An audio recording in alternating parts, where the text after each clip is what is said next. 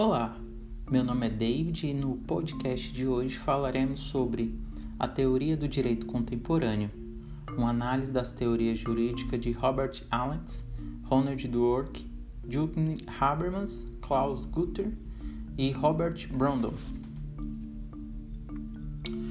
A trajetória dos princípios jurídicos na teoria do direito, o justnaturalismo, a Kelsen. O justnaturalismo moderno do século XV foi um marco para a mudança de percepção das normas, que levou ao uso de princípios na aplicação do direito no Brasil, uma prática comum desde a Constituição de 1988. Por sua vez, o princípio jurídico buscou constituir uma ciência jurídica capaz de separar integralmente o direito das demais ordens sociais. A moral, a ética, a religião, a política e a economia. Com o declínio do justnaturalismo, os princípios gerais do direito acabariam funcionando como uma válvula de segurança, como podemos confirmar nos dias atuais, que já não é mais possível que um juiz trate de um caso tomando o direito apenas como um apanhado de regras.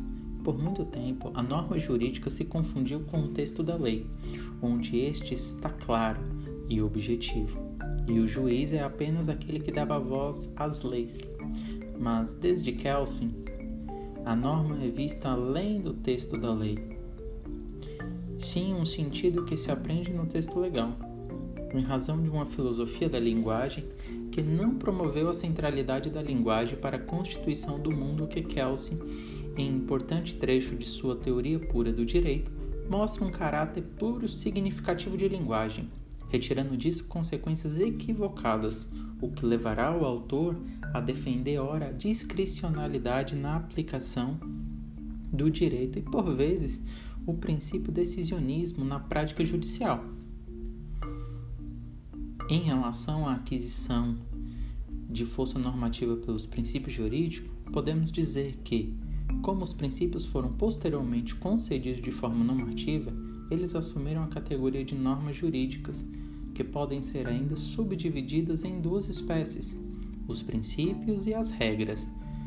Em consequência das concepções tidas em alguns estudiosos, como Esser e Lyhan, tem-se reforçado a ideia de que os princípios não possuem uma normatividade própria, mas tendem a uma sua importância para a ciência jurídica por serem referências na aplicação das regras jurídicas, em forma de bússolas de interpretação ou vetores para uma interpretação.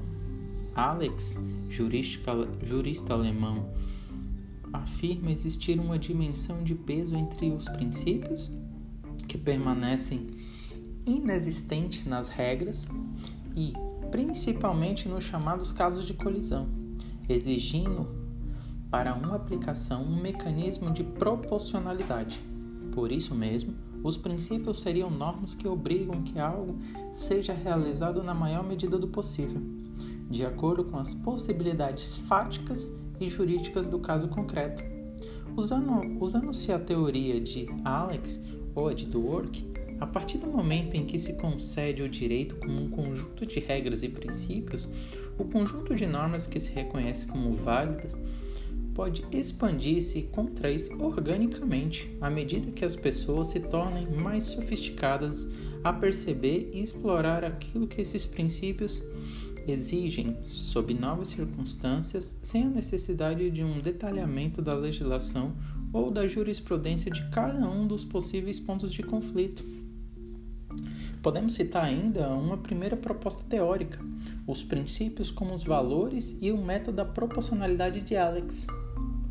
Para Robert Alex, os princípios abrangem muitas possibilidades de proteção. Tudo que tem relação com a liberdade de expressão, por exemplo, é protegido a priori pelo princípio da liberdade de expressão. O que acontece também com outras áreas como a privacidade, a liberdade do culto, entre outros princípios. Para Alex, os princípios devem surtir o melhor efeito possível. Mas, que não acontecem facilmente na hipótese que ocorrer a colisão entre princípios. O ordenamento jurídico brasileiro não considera nenhum direito fundamental absoluto. Para resolver esse tipo de colisão, Robert Alex criou uma teoria que é basicamente composta por três critérios. Critério da adequação, que será um meio empregado a qual, qual realmente é adequado para chegar a determinada finalidade. Critério da necessidade, será que não existe meio menos gravoso para se chegar à mesma finalidade? Critério da proporcionalidade em sentido estrito, o ônus gerado deve ser menor que o bônus.